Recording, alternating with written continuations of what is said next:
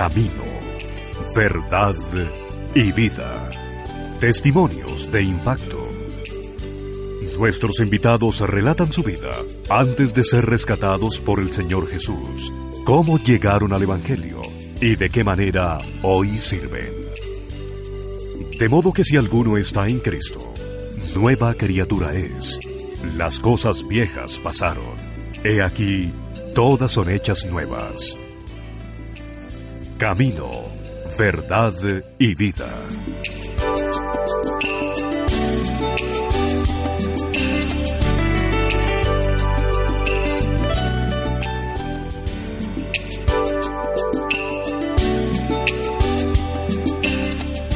¿Qué tal amigos oyentes de ENS Radio Emisora Nuevo Continente? Bienvenidos a un espacio más de Camino, Verdad y Vida. Un espacio dedicado a, tomar prestada la vida de nuestros hermanos en la fe para llevar a, la audiencia el testimonio de lo que realiza el Señor en la vida de cada uno de nosotros. Hoy eh, yo, yo siempre digo que tengo invitados especiales porque es que todos son tan especiales pero la invitada de hoy sí que es especial, por muchas razones que iremos descubriendo a lo largo de nuestra charla. Le he advertido, queridos oyentes, a Marta, que este es un programa informal, esta es una charlita, esta es una tertulia. Ustedes son tan amables de recibirnos de visita en sus casas y así manejamos este diálogo. Nuestra invitada es Marta Vaquero, ya les diré de quién se trata. Marta Buenos días, bienvenida, gracias por aceptar esta invitación. Hola César, mil gracias a ti por tenerme en, este espacio tan especial. Bueno, al finalizar el programa vamos a concluir diciendo exactamente quién es Marta, pero por ahora yo le quiero pedir a Marta Vaquero de González que se remonte hasta donde más le permita la memoria, a su niñez, su familia, de, dónde, de dónde es, de dónde viene Marta Vaquero. Wow, qué lindo poder recordar, César. Yo nací en una ciudad muy pequeña, en un pueblo. Eh, hoy en día es una ciudad ya con un desarrollo grande que se llama Florencia Caquetá. Mi papá eh, fue un hombre que llegó muy joven a esa ciudad a hacer fortuna, como muchos en esa época, porque era una ciudad muy pacífica, muy tranquila, y donde la agricultura estaba en su gran auge. Nací allá y pues tengo un recuerdo absolutamente espectacular de mi niñez porque obviamente había muy poca tecnología como la que existe actualmente. Entonces eh, vivía en un, en un barrio de 20 casas donde en cada casa habíamos un promedio de dos o tres niños. Eh, recuerdo que las puertas de las casas se mantenían prácticamente abiertas yo no recuerdo nunca que me hayan advertido del peligro afuera, o de que fueran a robar, o de que había una persona sospechosa. Fue una niñez absolutamente espectacular. Jugábamos en la calle, eh, todos con los compañeros eh, vecinos. Y, fue una niñez muy linda poder tener como esa posibilidad de jugar con, lo que la naturaleza nos da. No recuerdo mucho eh, haber tenido esa época de, de, Barbies encerrada en un cuarto porque qué susto que salgas y que algo te va a pasar. No, no, no, era todo en la calle, jugábamos con piedras, jugábamos con lo que encontrábamos, con flores, a las escondidas, y fue una niñez de una inocencia absolutamente linda y, y que ojalá pudiera uno hoy en día traerle ese mismo tipo de, de, de, niñez a los hijos de nosotros y aún a los nietos. Bueno, Marta está muy joven como para hablar de, de nietos todavía, pero que, tomemos eso como el deseo que tenemos todos los creyentes en que nuestros hijos y nuestros nietos tengan ese tipo de, de vivencias. ¿Qué tal le iba a Marta en la escuela, en el colegio? César, siempre fui muy juiciosa, muy buena estudiante. Recuerdo una niñez donde siempre ganaba el primero y el segundo puesto, mi mamá y mi papá muy orgullosos eh, muy juiciosa, tal vez muy organizada, me encantaba mucho hacer mis tareas y a veces investigaba más de lo que me dejaban. Siempre gané premios, me gradué de kinder con honores, primaria fue igual. Y ya el bachillerato me tocó acá en la ciudad de Bogotá porque ya esa, esa paz y ese, esa ciudad paradisiaca de la que yo hablaba hace unos minutos. Ya había empezado a cambiar. Ya cambió y fue una realidad que cuando uno es muy niño uno no entiende qué está ocurriendo ni que existe la maldad y que realmente tienes que recurrir a trasladarte a la capital, eh, una ciudad muy muy grande donde ya para mí no era tan fácil salir a jugar con mis amigos en la calle, todo lo contrario, recuerdo que llegamos a una casa muy linda, grande, pero con rejas muy grandes y yo no entendía por qué la casa tenía rejas y era pues por un tema obviamente de seguridad. Entonces eh, ya cambió, ya cambié de, de, esa ciudad pequeña a una ciudad muy grande con un concepto de vida diferente. Eh, cuando estaba en Florencia estudiaba en un colegio mixto, niños y niñas, campestre, donde había un río muy cerca. Y todo era como muy natural, muy campestre. Acá llegué a un colegio de monjas, niñas, eh, con un concepto bastante diferente. Marta se me está adelantando un poquito porque yo me quería quedar otro tiempito por allá en esos años de la niñez. ¿Cuál, qué, puesto ocupa Marta en su familia con sus hermanitos? Soy la mayor, soy la mayor, tengo tres hermanos, tengo, eh, soy la mayor de cuatro hermanos. Actualmente eh, mi hermano, el que me sigue, es mi hermano es abogado. Mi hermano que sigue es pastor y mi hermana que sigue es pastora misionera en Argentina con su esposo. ¿Y cómo era la relación con los hermanos? ¿Una hermana mayor bravita era la que ponía la autoridad y todo eso? Yo creo que uno, como hermano mayor, eh, crece como con un complejo, no sé por qué, de que se cree la mamá de los hermanos. Entonces, desde muy pequeña, no recuerdo si en algún momento mi mamá o mi papá me dijeron sus hermanos son su responsabilidad, pero es increíble que tú lo preguntes porque a través de los años sí me he sentido como muy responsable de ellos, incluso siendo muy pequeña los ayudaba a cuidar, estaba muy pendiente de ellos y crecí con ese complejo materno permanente, me encanta ser mamá eh, y vuelvo y me adelanto, seguramente seré una abuela totalmente apasionada porque me parece lo máximo y las relaciones con papá y mamá, ¿cómo eran? Buenas, fueron unas relaciones buenas. Eh, fue una niña como muy juiciosa, muy ordenada. Mm, mi mamá se casó, yo tengo una mamá muy joven, mi mamá es de esa generación que se casó antes de ser mayor de edad, tenía 17 años, mi papá tenía 22, entonces crecí con padres muy jóvenes, mi papá un empresario, visionario, súper emprendedor, trabajador tiempo completo y una mamá entregada a sus hijos donde estaba pendiente de hornear la torta del día, eh, estaba pendiente de cómo nos ha ido en el colegio, de apoyarnos con tareas. Y a pesar de que siempre fui una persona muy independiente, una niña que siempre quise hacer las cosas por mí misma, sí tuve una niñez muy linda donde mi mamá estaba pendiente, no trabajaba eh, fuera de casa. Nuestra casa era una casa ordenada, limpia, organizada, una mamá muy juiciosa en el tema de su casa y sus hijos. Y pues fue muy rico, realmente fue muy rico poder compartir con ella ese tiempo porque mi papá era un hombre muy entregado a trabajar. Entonces durante el día no compartíamos mucho, ya los fines de semana eran fines de semana de familia. Cuando el ser humano se desarrolla, crece en un ambiente como el que nos ha descrito Marta, es muy fácil eh, establecer relaciones cercanas con los compañeritos, con los vecinos, con los compañeritos del colegio, compañeritas. Un amigo, una amiga en especial de esa época que recuerde, Marta. Pues mi vecina, indudablemente, ella hoy es una empresaria muy reconocida a este país, hoy en día vive en Cali, eh, Liliana Gómez. Eh, cuentan las mamás, porque obviamente no, no supimos ese momento, estábamos en la barriga de cada una, pero las dos mamás estuvieron embarazadas al tiempo, nacimos con un mes y medio de diferencia, crecimos Hemos sido amigas a través de los años, hemos tenido vidas muy diferentes. Ella es una empresaria muy, reconocida en, el, en, todo el tema de sistemas. Y bueno, ha sido lindo poder ver como una amistad que, Dios creó desde antes de habernos eh, conocido, porque estábamos en el vientre de cada madre, eh, permanece intacta. ¿Y en el colegio? ¿Estudiaron juntas allá en Florencia? Claro, estudiamos juntas. Después yo me vine para Bogotá a vivir con mi familia. Ella se fue para Cali. Eh, yo viví muchos años fuera del país, ella también. Y hemos permanecido en contacto. Hablemos un poco, Marta, de ese contraste entre la Florencia florecida, hermosa, de su niñez y lo que se, en lo que se convirtió después. ¿Qué, qué tanto pesar le produce a Marta, qué tanto dolor le produjo ver esos cambios tan extremos de su ciudad, de, su terruño natal? Fue duro, fue difícil y me llegó en un momento donde yo estaba eh, finalizando mi niñez y empezando como una etapa de preadolescencia. Fue muy difícil entender por qué me habían quitado esa paz, esa tranquilidad, esa casa con puertas abiertas.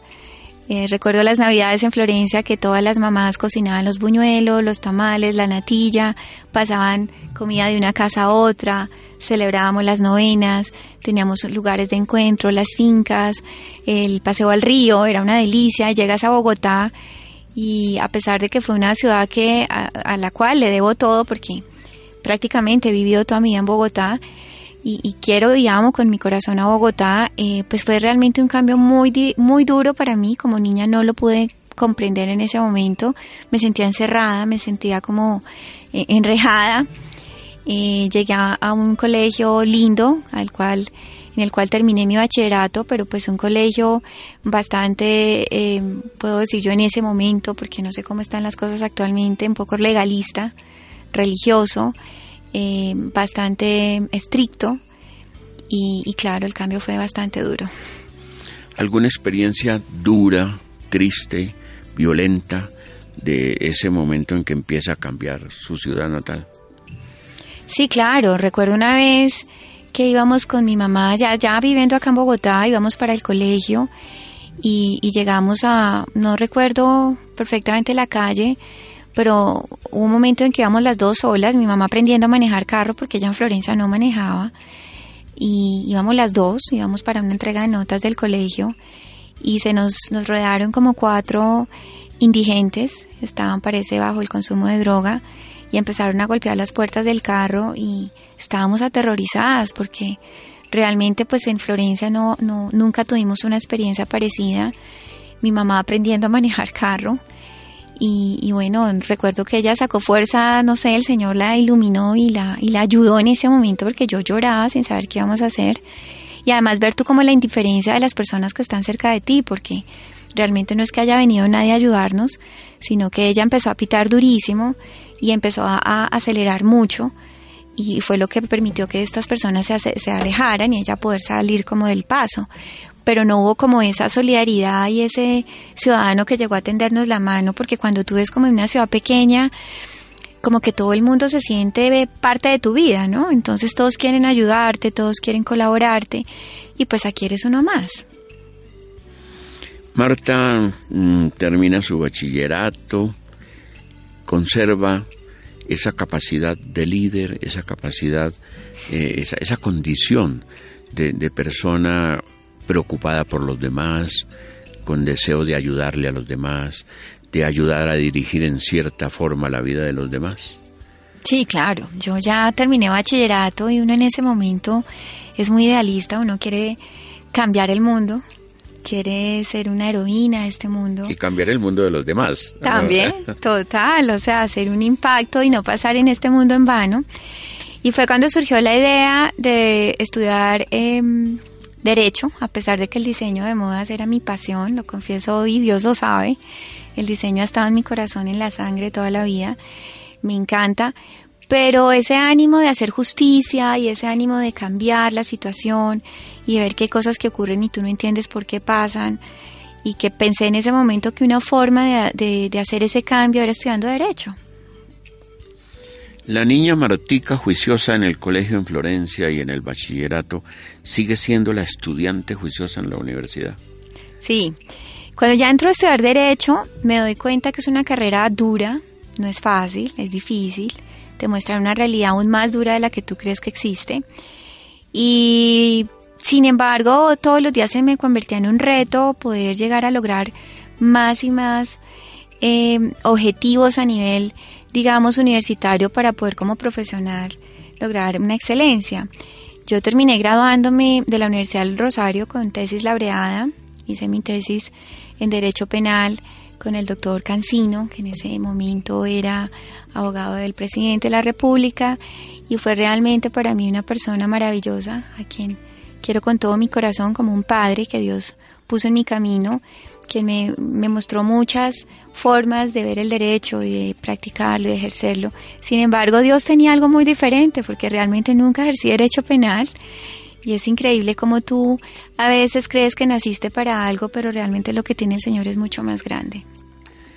Marta hace su tesis en Derecho Penal, tiene un profesor, no digamos que preferido, pero sí destacado, que es de la materia penal. Llegó Marta, como le pasa a muchos estudiantes de Derecho, a odiar a su profesor de civil. no, en absoluto. En absoluto, habían materias como que tú decías, tal vez parte de lo que me pasó a mí fue como estudiar derecho es una bendición es, y, admiro y respeto a los abogados. Hoy en día soy una abogada, mi esposo es abogado, pero como que sentía que habían muchas otras cosas que yo quería aprender. Yo, a pesar de que salí con tesis laureada y nunca tuve ningún inconveniente con, el, con ningún profesor, todo lo contrario, siempre me iba bien salí como pensando, necesito saber un poco más, es como de sistemas o de, o de negocios o de algo más, porque el pensum era muy, muy encerrado dentro del marco de leyes. Entonces sales tú diciendo, bueno, conozco la ley, pero hay mil cosas que ocurren afuera que las desconozco. Razón por la cual tomo la decisión, quiero hacer algo en negocios y quiero que sea fuera de Colombia. Bueno, entonces se nos va Marta.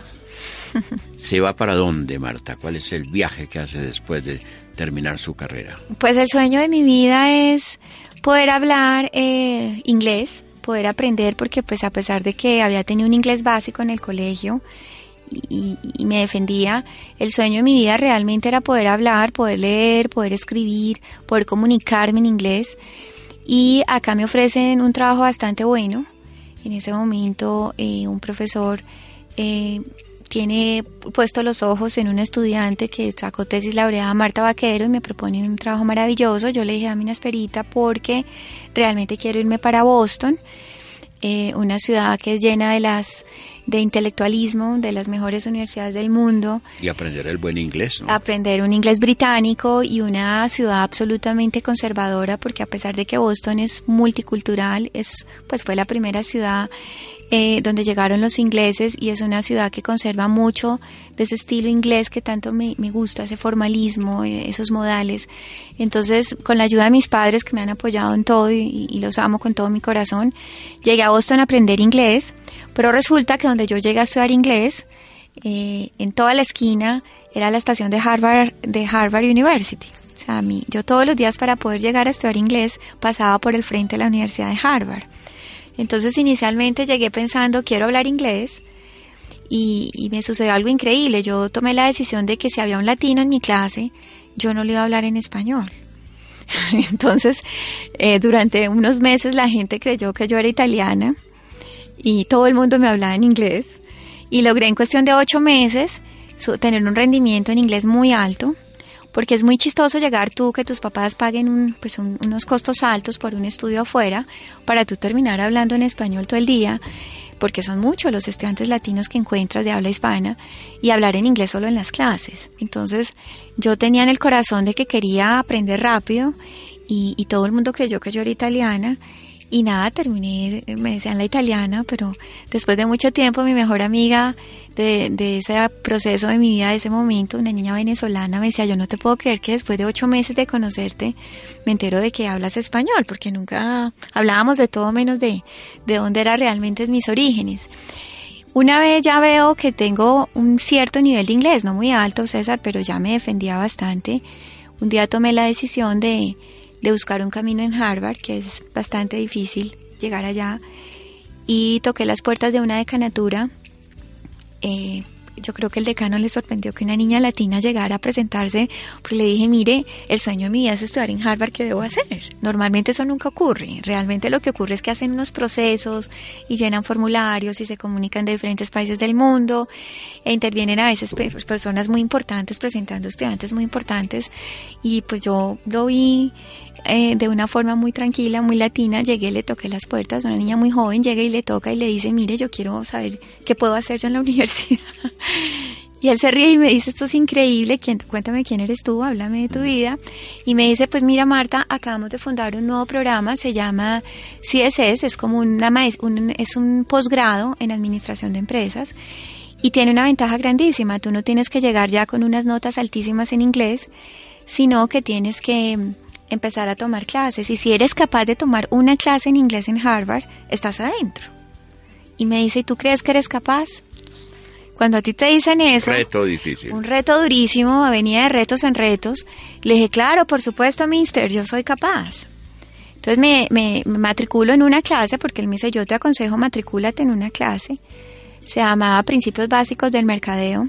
Marketing Principles, tú no sabes, César, yo llego a estos salones que muestran en las películas, que son absolutamente descomunales, excepcionales, porque es una universidad bellísima, la infraestructura es de verdad muy, muy linda y llego allá y yo con solamente estar sentada en la silla en Harvard yo ya me sentía realizada. Pero el drama... el sueño hasta ahí. Claro, César, pero el drama es que no entendí nada. O sea, la profesora empieza a hablar en un guacho guacho, en un inglés que yo decía, ¿qué está diciendo esta señora? Yo quería llorar. Sin embargo, no se lo dije a nadie me han entregado un libro gigantón, como de 500 páginas, y el método Harvard es que ellos te dicen a ti qué tienes que estudiar por adelantado, y te dicen para la próxima clase tienes que haberte leído 100 páginas. Y para la próxima clase fácilmente te hacen un quiz o fácilmente te preguntan y te, y te mm, califican, te, te califican, exacto, un método muy diferente al colombiano. Entonces cuando te dicen para la próxima clase, que eran ocho días, tienes que haberte leído 100 páginas en inglés, una clase que yo no entendí, no, yo entré en un pánico terrible, lloraba, dije, ¿en qué me metí? Llegué a mi casa, a mi apartamento allá en Boston, y le decía a mi compañera, ¿yo en qué me metí? O sea, me chiflé. Sin embargo, dije, pero si este es el sueño de mi vida, ¿por qué no luchar por este sueño? Tú no sabes, al final me fue muy bien en esa clase, pero me toca hacer un ejercicio pesadísimo. Yo llegaba, trataba de entender, yo creo que yo entendía más o menos un 60% de la clase y de lo que me dejaban yo llegaba a, a traducir página por página.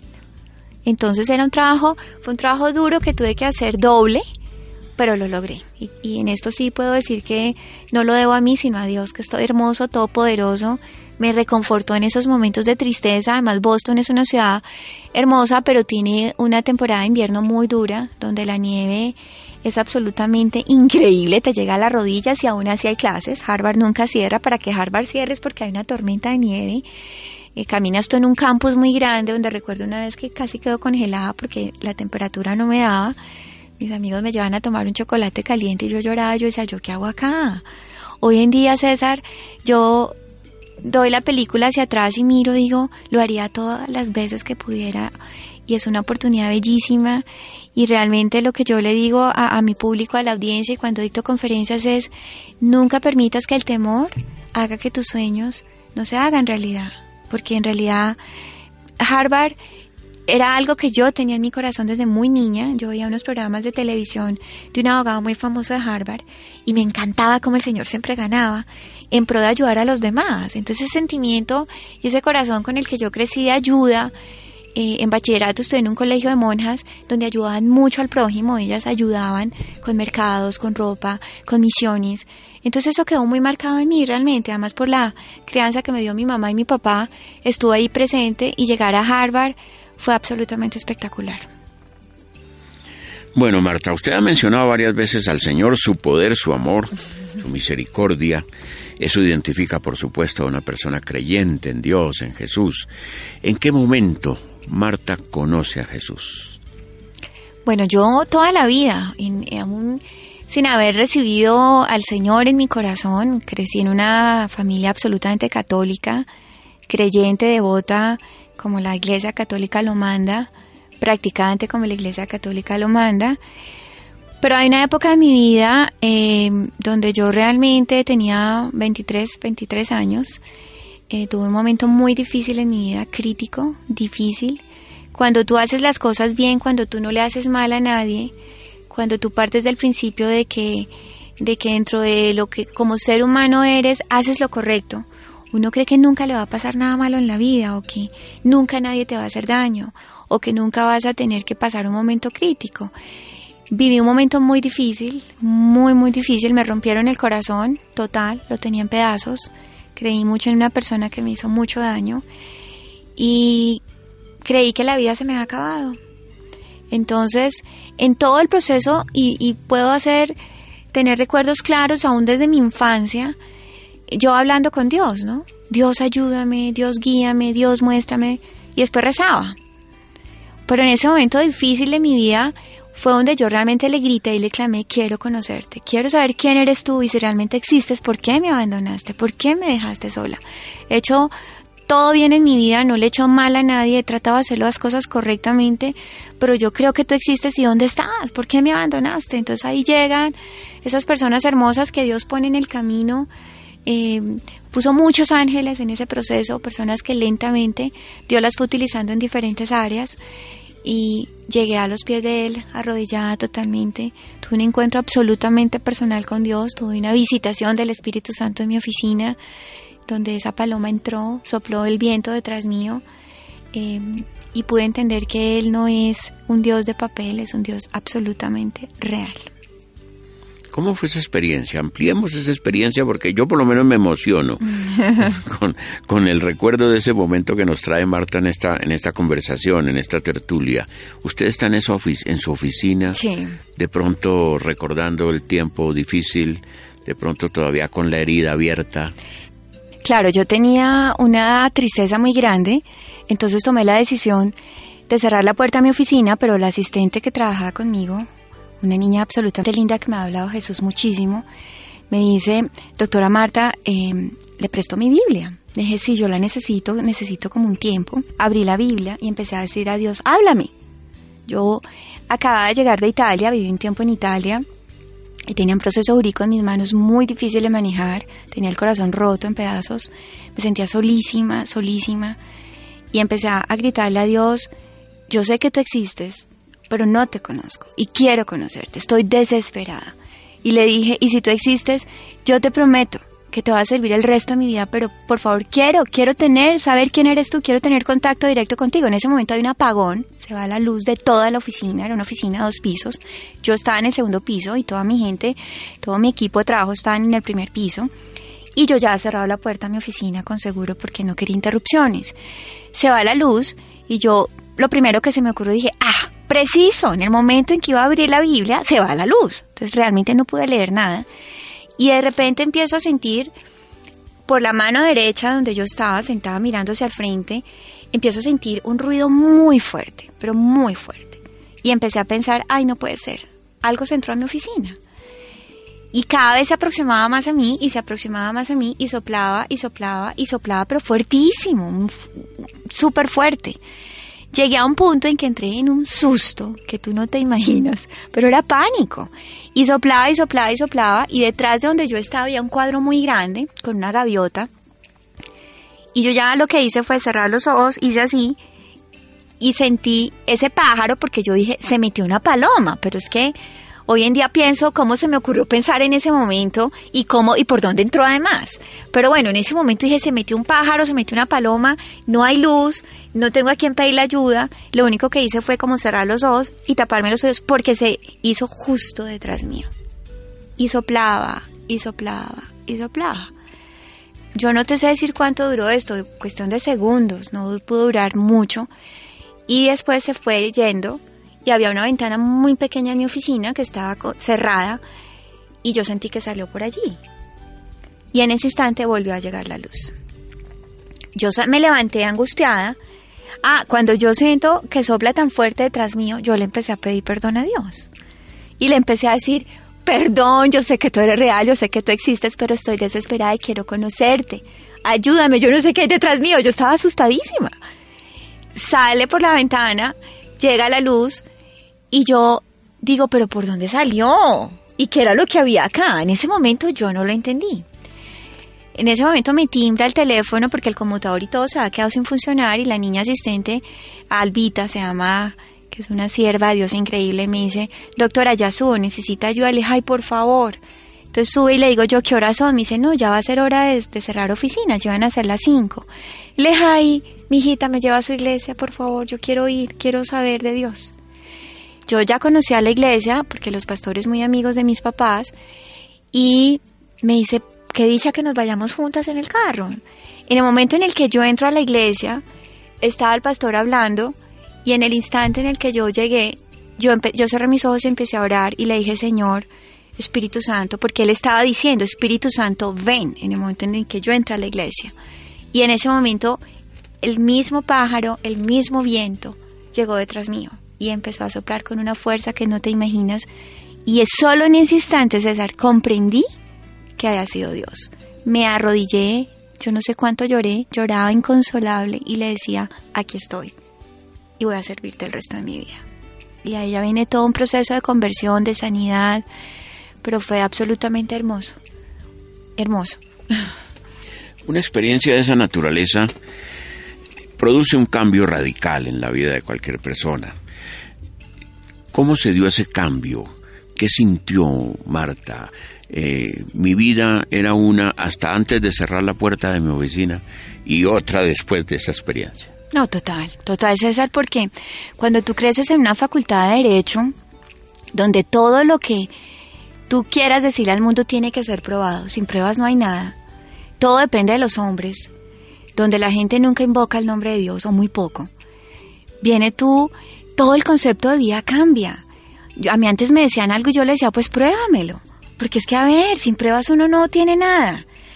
A pesar de ese corazón dulce, eh, me ha recubierto como de un, de chaleco antibalas, donde nadie me va a volver a hacer daño, nadie va a volver a abusar de este corazón dulce, eh, de esta voz delgadita, esta cara de niña. Eh, y entonces tomé una decisión de volverme dura, de no ser Marta Vaquero realmente la que el Señor ha creado, sino una mujer dura, que estaba dispuesta a combatir el mundo a como diera lugar. Y llega esa dulzura y me encuentro con un Dios dulce, tierno, amoroso, dispuesto a sanar mi corazón, dispuesto a mostrarme un camino diferente, dispuesto a llevarme por lugares donde nunca llegué a llegar, nunca me imaginé que iba a llegar. Fue absolutamente lindo. Ya te digo que desde ese momento yo puedo estar reunida con el presidente de la República, con el rey, el de la realeza más grande de este mundo, pero yo te digo que para mí Dios y el nombre de Dios va por encima y por delante de absolutamente todo volvamos a Harvard, que nunca cierra. y hablemos de, su, experiencia académica y de la experiencia personal con los maestros, con los compañeros, etcétera, en, un lugar a donde muchos quisieran llegar. Wow, es increíble. Tú conoces gente absolutamente fascinante. Hay muchas personas que creen que Harvard es una universidad de hijos de personas adineradas. Y sí, encuentras hijos de personas adineradas, pero puedes encontrar historias de personas muy humildes, que eh, son absolutamente estudiosos, brillantes y que llegan allá porque realmente luchan, trabajan y estudian. Una vez estás en el campus te das cuenta que allá nada es fácil allá realmente están los mejores y tienes que estudiar y esforzarse, esforzarte tanto, tanto, César, al punto de que yo recuerdo un grupo de amigos latinos que llegamos, eran como muy folclóricos, entonces ellos, uy, sí, qué rico, Harvard, y recuerdo un amigo que estaba tratando de copiarse de otro, una tradición aquí que llevaba de su país, no era colombiano, pero era latino, y un americano que estaba presente levantó la mano y le dijo al profesor, mire, él está copiándose con él. Eso, eso impactó mi vida de una forma sobrenatural porque yo decía, bueno, uno se queda callado y uno no dice. Pero realmente entendí, comprendí el valor y el significado de llegar a un lugar tan importante como esos. Y el principio moral como ejemplo. Exacto, porque son personas que de pronto no te hablan de Dios, pero son súper cuadrados con temas éticos y súper cuadrados en el sentido de yo me gané esto a pulso, porque una persona viene aquí a jugar con una materia cuando afuera hay un millón de personas o millones de estudiantes tratando de lograr un cupo en este lugar. Entonces sí marcó mi vida mucho en el tema de excelencia, porque aparte forma parte de la cultura americana. El americano por cultura no es una persona que le guste mentir, no es una persona que te llegue tarde y diga, mire, qué pena, es que hubo tráfico. Ellos prefieren decirte tú un trancón de cobijas y, y, se me quedé dormido tarde y, llegué tarde, pero realmente no te. Y eso, eso impactó mucho mi vida porque ellos trabajan por excelencia, son personas que siempre van con la verdad y tienen un sentido de patria muy grande, lo cual es increíble y muy admirable. ¿Qué estudió finalmente, además de, del marketing, ¿Qué estudió finalmente Marta en Harvard? ¿De qué se graduó? ¿Con, con, qué título vino? Yo hice en Harvard una eh, especialización en, en estudios en, en, negocios, en administración de empresas, que es como un, un mini MBA, que el, el MBA después lo hice en otra universidad, que es un máster en business o en negocios, y realmente te abre como una visión a, a qué es el mercadeo, a que hay un, hay un mundo donde se compran y se venden las cosas, hay un mundo donde tú puedes ofrecer productos pero también servicios, ahí ya entró el tema de la tecnología, recuerdo que cuando eh, estaba eh, tomando una clase en tecnología llegó el boom del Hotmail, porque pues toda esta gente fundadora de Facebook y Hotmail y todo este equipo, todos estudiantes Harvard, y, bueno, viene una época donde empieza a comenzar ese tema de la tecnología. Eh, vi una materia absolutamente fascinante por un psiquiatra muy reconocido de, de, de, Boston, donde hay mujeres que iban a tomar eh, una clase que se llamaba Mujer, Trabajo y, y Familia. Y era cómo tratar de lograr ese equilibrio entre tu vida personal como mujer y tener una vida en familia bonita, victoriosa, satisfactoria y aparte ser exitosa en los negocios o en el trabajo donde estés. Realmente es difícil. Tuve compañeras, recuerdo una compañera ex veterana de guerra, enfermera, donde ella cuenta su historia y dice, hola, yo soy una millonaria y vengo aquí porque tengo un tema personal. Y uno le dice, bueno, ¿y cuál es tu tema? Porque si tú eres un millonario americano, eh, Eso sí que son millonarios. Exactamente, bastante dinero. Ella llega en chanclas, eh, poco arreglo, como muy eh, hippie, hippie style. y ella nos cuenta que ella a un amigo que le propuso que participara en un negocio, hoy en día pienso que fue Hotmail, no sé, eh, ella le dio 500 dólares y con eso ese negocio creció como ella nunca se imaginó, ella nunca creyó tener fortuna y hoy en día es una, decía en ese momento soy una millonaria de las pocas que acá en Estados Unidos, donde lo único que hice fue creer en un proyecto de un amigo. Pero su drama era pues que era una mujer de cincuenta y tanto de años, ya tenía bastantes canas, y ella le llegó la maternidad tarde, adoptó un niño con su esposo, se casó muy tarde porque toda su vida la dedicó a ayudar, a servir en guerras. Ella se iba sin, sin un salario realmente, con lo que paga el Estado americano por, por servir.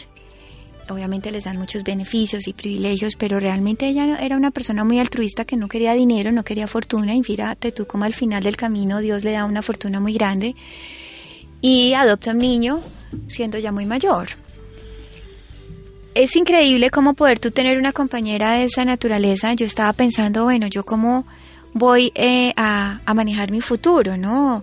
¿Dónde quiero trabajar? ¿Cómo eh, cuándo me casaré, tantas dudas que uno tiene. Fue una clase linda, compartí también clase con una ex periodista de CNN que ella se ha casado muy joven, ha tenido hijos muy joven y ahora sus hijos se han ido de, de su casa y estaba viviendo un drama que se llama el síndrome del nido vacío porque a pesar de que era muy joven, tenía un esposo muy joven, se sentía muy sola porque sus hijos ya se han casado y se han ido. Y te das cuenta que sin importar la nacionalidad, la cultura, todas tenemos un mismo sentir, César. Entonces esa clase la tomé en Harvard, no tenía un fundamento en Dios, pero sí en ese, sentir de la mujer y en eso que Dios nos ha dado a todas, que de una manera u otra nos hace similares, casi que iguales, sin importar de dónde seas. Muy bien, Marta se gradúa de todo. Con honores en el kinder, con honores en la primaria, en el bachillerato, en la universidad, con honores en Harvard. ¿Cuándo se gradúa Marta de esposa y madre? bueno, a mí eh, me casé hace ya 12 años con un compañero de mi universidad, Felipe González, un hombre maravilloso, abogado. Somos un complemento increíble y hace casi 11 años Dios me regala, nos regala nuestra primera hija, Daniela, y después, eh, dos años después, nuestra hija Laura, quien acaba de cumplir nueve. Ha sido absolutamente lindo poder em, tener eso que uno sueña desde chiquita, Yo de chiquita jugaba mucho con mis amigas, me ponía el vestido blanco y algo en la cabeza empezábamos a cantar todas ta ta ta tan, ta ta ta tan. Pero hoy en día, sabes, que trabajando con mujeres y dando conferencias se ha perdido mucho como ese, ese sueño, ese romanticismo, esas ganas de casarte, esas ganas de, de, vestirte de blanco, porque dicen para qué, eso, el matrimonio no funciona, ¿no? El matrimonio es un regalo del Señor grandísimo, es una dicha poder ser esposa, es una dicha poder ser madre, y es una dicha poder transmitirles a ellos y a ellas, en este caso mis chiquitas, eh, todo eso que el Señor nos ha dado. Bueno, ¿hasta qué punto el hecho de la maternidad y del cuidado del hogar, que al fin y al cabo es el que siempre tiene en su quehacer diario la mujer, ¿hasta qué punto es obstáculo para el desarrollo personal y profesional? Porque muchas personas dicen, no, yo a qué horas estudio, a qué horas pienso en una empresa, si tengo dos niñas, tengo dos niños, tengo tres niños, y además tengo que cuidar a mi marido que es bien cansón. Y no Entonces, ¿Hasta qué punto es cierto eso, de que la vida del hogar representa cierto obstáculo para el desarrollo de la mujer en su campo profesional? Mira, yo creo que yo, yo pienso que Dios nos da a nosotros opciones. El matrimonio no es algo que Dios te lo impone, César, y, ni la maternidad es algo que Dios impone. Obviamente, desafortunadamente ahorita hay muchas maternidades que llegan no programadas, no, no, no deseadas. Pero si tú tomas la decisión de casarte y tienes ese sueño de tener un esposo y de tener unos chiquitos, de hacer una familia, pues uno sabe que uno se está matriculando en algo nuevo, diferente. Eso es como una universidad. No solamente ser aceptado, a ti te aceptan y comienzas, pero el reto es un reto para toda la vida. Yo recuerdo cuando yo me casé y, y, tuvimos nuestra primera hija, esos primeros días en que uno no duerme porque el bebé llora, estás en la etapa de lactancia. Y le digo yo a mi suegra, oye, uno nunca se imagina que uno vaya a trasnochar, porque uno antes no trasnocha nunca de esa manera. Y me dice, mira, esto te va a pasar por los próximos 40 años de tu vida. Me dice mi suegra, que es además una suegra hermosa, divina. Y uno ve el caso de mi mamá con eh, tantos nietos ahora, 11 nietos, y uno ve que han habido momentos difíciles, momentos en que uno dice, wow, ¿cómo resisten situaciones tan duras, tan difíciles, pero al final esa es la vida, eso es lo que el Señor tiene y desarrollar una carrera profesional paralela a tu familia se puede. Pero yo siempre le digo a todas las mujeres, primero Dios, viene tu familia, tu esposo, tus chiquitas y o tus hijos y después tu trabajo. Porque lo que sí he visto es que sí tenemos que tener clara esa regla de oro. Desafortunadamente a veces nos excedemos, nos ofrecen cargos muy importantes, salarios muy buenos, pero a veces te preguntas, ¿vale la pena sacrificar todo esto que el Señor me ha entregado por un tema netamente em, económico? Yo lo he vivido y he tenido que en muchas oportunidades tomar la decisión, no, yo me espero, quiero ser prudente, primero quiero orar, quiero saber qué va a pasar con lo que Dios tiene para mí. No quiero adelantarme a tomar una decisión muy apresurada, pero siempre por delante. Para mí es muy importante mi esposo, mi familia y después viene el tema laboral. Ahora, es cierto, eh, César, que cuando estamos trabajando tenemos que ser organizados. Desafortunadamente, pienso que a veces no somos organizados, tal vez a veces, y ese es uno de mis defectos, y es que yo soy muy estricto organizando agendas pero yo creo que si a veces nos podemos programar, no hay tantos traumatismos en las casas. Yo no puedo trabajar todo un día y llegar a mi casa y decir, ups, no hay mercado, ¿cierto? Yo tengo que saber que hay un mercado para que mi hogar funcione, pero entonces yo no puedo interrumpir una junta de trabajo o algo relacionado con, con el ministerio porque no hay mercado en mi casa. Entonces tengo que sacar un tiempo de mí y muchas mujeres y amigas me dicen, pero es que es un, sacrificio porque al final uno renuncia a muchas cosas que uno quiere como mujer, de pronto ir al gimnasio o irte al spa o tener un día con amigas. Sí, el Señor nos regala esos momentos porque Él es hermoso y Él es un padre de detalles, pero yo sí creo que tenemos que priorizar y a veces a, gente me critica y me dice, Martica, pero es que casi no tienes tiempo para ti. Yo digo, bueno, algún día, César, mis hijas van a crecer y ya no van a necesitar de pronto que la mamá esté permanentemente o tal vez las que van a mercar son ellas y no yo. Pero yo creo que mientras tengamos ese rol y tengamos que hacerlo porque así es, no lo podemos cambiar, hay que hacerlo y hay que gozárselo, hay que disfrutarlo. Ahora mi esposo y yo somos un equipo. realmente somos un equipo de trabajo y las chiquitas ya saben que están en un equipo. Entonces un equipo funciona y cada miembro del equipo tiene una función y una labor. Y eso tal vez es una visión muy americana porque hay personas que me dicen cómo hacen en Estados Unidos que no te ayudan en las casas, que todo se hace ahí mismo, pues porque cada uno tiene una labor en la casa. Entonces es rico poder participar de, de ese crecimiento juntos. Marta, ¿en qué momento conoce a un personaje que tiene mucho que ver con el Nuevo Continente? Extra micrófono nos contaba de su relación en determinado momento con Pat Robertson. Bueno, el doctor Pat Robertson es el fundador de la Universidad Regent University y de Christian Broadcasting Network, que es un canal de televisión satelital para el mundo hermoso. Está él ha creado un ministerio absolutamente maravilloso y espectacular. Cuando yo regreso a Colombia después de graduarme de Harvard, tengo la posibilidad en un grupo de oración con mi hermano el pastor Carlos Vaquero de conocer a una persona que trabaja en la NASA en Estados Unidos y me dice que si conozco la universidad fundada por Patrick Robertson. Le dije, no, no la conozco, pero estoy orando por un MBA, porque tú sabes que me encanta estudiar y me dijo, ¿y qué universidad has pensado? Le dije, pues tenía, estaba pensando en Georgetown, en Washington, pero el decano de la facultad de Harvard me dijo, yo te quiero aquí en el MBA. Pensar tú en un MBA de Harvard, más o menos las mejores empresas del mundo anualmente están esperando quién se gradúa de un MBA, de un Master en Business o en negocios de Harvard. Entonces, más o menos era rankearme en ese lugar. Pero lo que más yo quería en ese momento, y te soy honesta porque ya conocía de Jesús, era un lugar donde yo pudiera tener eso, Dios y estudio. Ya no quería tanto intelecto, César, ya mis prioridades habían cambiado. Conozco Regent University, hago el, el, el approach, hago el acercamiento con ellos, me aceptan, me aprueban para la Facultad de Negocios y ahí comienza otra etapa de mi vida estudiando en una universidad fundada con principios cristianos por el doctor Pat Robertson es un hombre que tú lo conoces y su ministerio es amor, irradia amor, es un hombre educadísimo, con modales, pero que él, la luz de Dios de verdad, es lo que él transmite y comunica al mundo. Es una universidad bellísima. Con la ayuda del Señor logré llegar a ser vicepresidente de la Asociación de Estudiantes de la universidad, donde tuve contacto con hombres y mujeres de diferentes naciones del mundo. Esto fue vicepresidencia por votación, entonces hice política un tiempo allá. Sí. Fue absolutamente lindo poder trabajar. No política clientelista. No, fue bien diferente. Gané, recuerdo que me faltaron dos votos y casi que hago el 100% de votos. Y fue increíble poder trabajar con personas de diferentes culturas. El presidente era de Bangladesh y yo estaba en la vicepresidencia.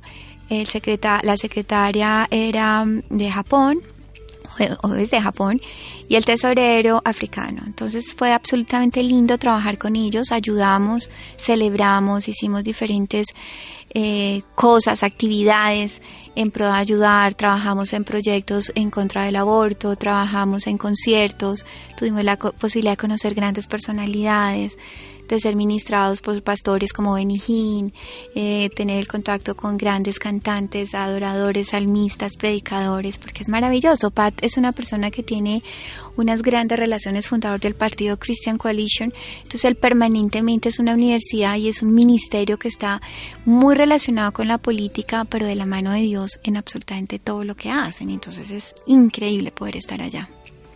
Pues Marta, ahora me toca a mí contar cosas porque, no, usted lo sabe, pero recordar que Pat Robertson compró Nuevo Continente y luego se la donó a la Iglesia de Colombia a través del pastor Ignacio Guevara. Sí, él, él tiene una biografía bellísima que se la recomiendo a toda la audiencia. La biografía de Pat Robertson es linda. Yo recuerdo leyéndola y yo llorando, porque él es un hijo de una familia muy adinerada americana, de una familia de una clase social muy alta se casó con una niña también, él es abogado de la Universidad de Yale, su esposa, enfermera de la universidad, creo que es de Yale también. Y él tuvo que pasar por un momento muy crítico financiero en su vida, pero muy, muy duro, donde él tuvo que contarle a su familia que había un Dios, que un Dios le había hablado y que un Dios le mostraba que en un terreno que le entregaba, él entrenaría hombres y mujeres y líderes del mundo, porque esa es la visión de, de Regent University, es entrenar hombres y mujeres sin importar la profesión que tú ejerzas para impactar el mundo y transformar. Entonces llega a un terreno vacío donde no hay nada y el Señor le dice, te regalaré este lugar para él contarle a su papá, a su familia adinerada, eh, ¿no? Entonces hubo una ruptura, más o menos, lo, lo, que encuentro, lo que él cuenta, en esa relación familiar donde él dijo, tomó la decisión de depender de Dios, hizo una ruptura con su familia, pues digo, a nivel financiero, y tengo entendido que llega un momento en su vida donde Nuevo Continente es lo que el Señor le muestra que él debe entregar para poder crecer financieramente y lograr extenderse de la manera como el Señor lo ha hecho. Y si tú llegas a conocer César, es de verdad el ministerio es absolutamente increíble. Ellos, está la universidad, está Christian Broadcasting Network, hay una fundación muy grande que dona, eh, hay un hotel bellísimo dentro del campus. Eh, hace poco inauguraron, me contaban mis amigos, exalumnos, eh, el estudio más grande de cine, producción de cine. Rigen está produciendo mucho cine a través del Ministerio de Producción de Televisión y cine y bueno, es un ministerio que crece absolutamente todos los días, tiene presencia en muchas naciones de la tierra y puedes ver que sin importar tu cultura, sin importar tu raza y sin importar de dónde vengas, el Señor puede hacer que tú seas un impacto en el mundo. Marta no solo estudió con Pat Robertson, sino que llegó a trabajar con Pat Robertson. ¿Cómo fue eso? Claro, yo terminé, habían posibilidades, habían dos posibilidades, que yo hiciera como una tesis de grado o que hiciera un trabajo. Pero el sueño de mi corazón era trabajar en CBN. Yo nunca apliqué porque tuve que llegar a Colombia y no habían, no habían en este momento vacantes. Entonces yo presenté un proyecto a, mi profesor de marketing y le dije quiero hacer este proyecto, pero yo lloraba, César, porque yo estaba como mintiendo y yo no quería hacer ese proyecto, pero yo tenía que presentar algo. Cuando yo llego a Colombia de vacaciones de Navidad, venía con el corazón roto porque decía, ¿cómo es posible que en mi corazón estar trabajar allá en CBN, pero no hay vacantes? Y, ya se me acabó el tiempo y tenía que presentar un proyecto en físico de tesis o tenía que presentar un trabajo de un tiempo.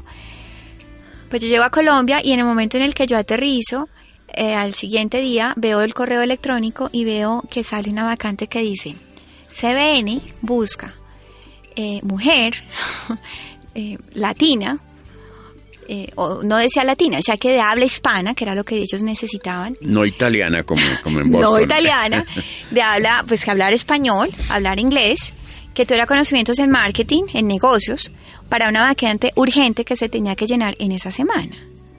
Y, leo yo el, correo, yo decía, lo único que falta es que hubieran dicho, Marta Vaquero, la necesitábamos acá. Empiezo yo a, a ayunar y a orar dos días y el Señor me dice, comunícate. No te puedes quedar ahí esperando a que ellos te llamen porque ellos no saben quién eres tú, Marta. Entonces hago lo que el Señor me muestra que debo hacer, me comunico y la persona que puso el aviso era la directora de marketing, actualmente directora de mercadeo de, de todo el canal que es Sandra Anderson y me dice, querida, no tengo tiempo y yo le decía, mira, yo quiero, yo sé que soy yo, pero yo quiero que me des una espera porque tengo que pasar Navidad Año Nuevo con mi familia y lo más temprano que puedo llegar porque yo tenía tiquetes de regreso era como el 3 de enero. Me dice, yo necesito haber contratado la persona y entrenada, tiene que estar entrenada la primera semana de enero. Y yo le dije, bueno, ora, ora porque no nos conocemos y yo oro. Tres días después de esta conversación me escribe y me dice, no tengo ni a quién eres, no te he visto nunca, pero el Señor me dice que te espere. Entonces yo llego a Estados Unidos el 3 de enero, ella me está esperando muy ansiosa a conocerme, yo muy ansiosa a saber quién es ella. Me hace una entrevista, no me pregunta nada de, estudio, yo estudié artísimo, y si me preguntan de aquí, de allá. No, me hizo una entrevista de mí como persona, de, de quién era yo, de cómo era mi familia, de, mi, de todo, de cómo era mi, mi vida privada como Marta, cómo me veía, qué me hacía feliz. Y después de la entrevista me dice, comienzas hoy mismo. Dios mío. Así trabajé allí, fue lindo, fue trabajar con el mercado hispano, las Islas del Caribe, ampliar el mercado hispano en lo que es televisión cristiana en Estados Unidos, poder llegar a ellos porque hay una cultura muy violenta de televisión muy violenta dentro de no solamente el mercado hispano, sino dentro de toda la humanidad. El mundo entero, sí. Exacto, entonces era como hacer eso, ese impacto y poder llegar con programas que transformen, impacten vidas. Marta, hace unos 20 minutos nos contó a, los oyentes y a mí que encerrada en su oficina, cuando le prestaron una Biblia, le dijo a Dios, si realmente conoces, si realmente existes, conoces mi problema, manifiéstate y yo te prometo que te voy a servir. ¿De qué manera le está sirviendo Marta al Señor ahora? Bueno, César, todos los días le digo al Señor que aquí estoy, le doy las gracias a Él por cada milagro, porque pienso que cada día es un milagro, todo se lo debo a Él. Y hace dos meses lancé con su ayuda, porque este es, su, este es el hijo que Él me ha entregado, mi primer libro que se llama Historias y Secretos. Historias y Secretos es, son relatos de la vida real. Es un libro que tiene 52 capítulos, dirigido a las mujeres. Sin embargo, en dos meses que tenemos de lanzamiento he tenido respuesta maravillosa de parte de hombres, de adolescentes, aún de niñas que han leído partes del libro. Es un libro que realmente te cuenta que detrás de cada historia está la mano de Dios, que Dios es todopoderoso, que tú puedes vivir en China, que tú puedes vivir en África, que tú puedes vivir en cualquier parte del mundo y la historia de esa persona o la historia de la persona que está acá puede ser exactamente la misma y detrás de esto está Dios. Es un libro que puede, es un libro que la carátula te hace remontar como a las historias y los secretos de tus abuelas, de tus tías, abuelas, y que es una historia que pudo haber sido de tu abuela o de tu mamá o tuya, o puede ser de tu hija o de tu futura nieta o de tu futura generación. Entonces es un libro que la idea es que permanezca en el tiempo, que llegue a todas las naciones de la tierra y que en cada lugar donde llegue el, el nombre de Dios sea glorificado y exaltado. Historias y secretos, el primero pero no el último de los libros de Marta. No, la verdad tengo en el corazón por escribir mucho. Hace 12 años el presidente de Valores Cristiano, Gonzalo Guzmán, me llamó para que fuera su columnista. Llevo 12 años escribiendo en el periódico en la columna Para ti Mujer. Y parte de este libro es una recopilación de algunas de esas columnas que escribí en todos estos 12 años que han sido muy enriquecedoras y esperamos que sean muchos los libros que el Señor ponga en mi corazón y, y ser un instrumento para que muchas personas lleguen a los pies de Él. Conferencias que dicta Marta.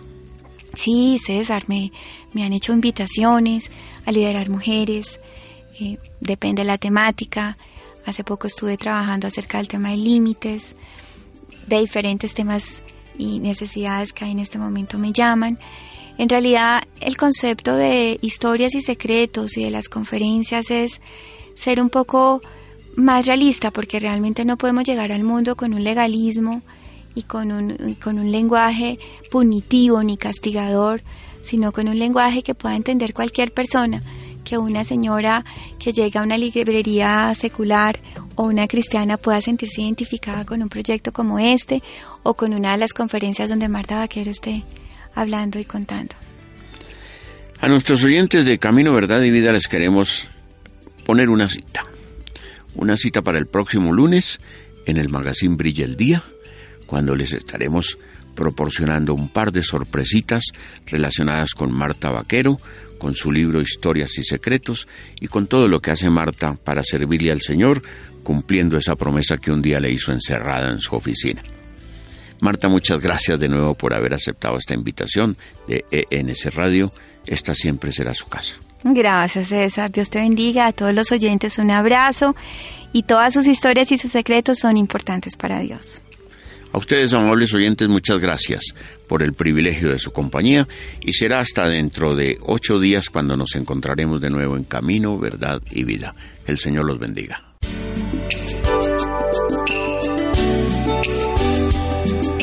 Camino, verdad y vida. Testimonios de impacto. Nuestros invitados relatan su vida antes de ser rescatados por el Señor Jesús, cómo llegaron al Evangelio y de qué manera hoy sirven. De modo que si alguno está en Cristo, nueva criatura es. Las cosas viejas pasaron. He aquí, todas son hechas nuevas. Camino, verdad y vida. Todos los sábados a las 7 de la mañana por Nuevo Continente.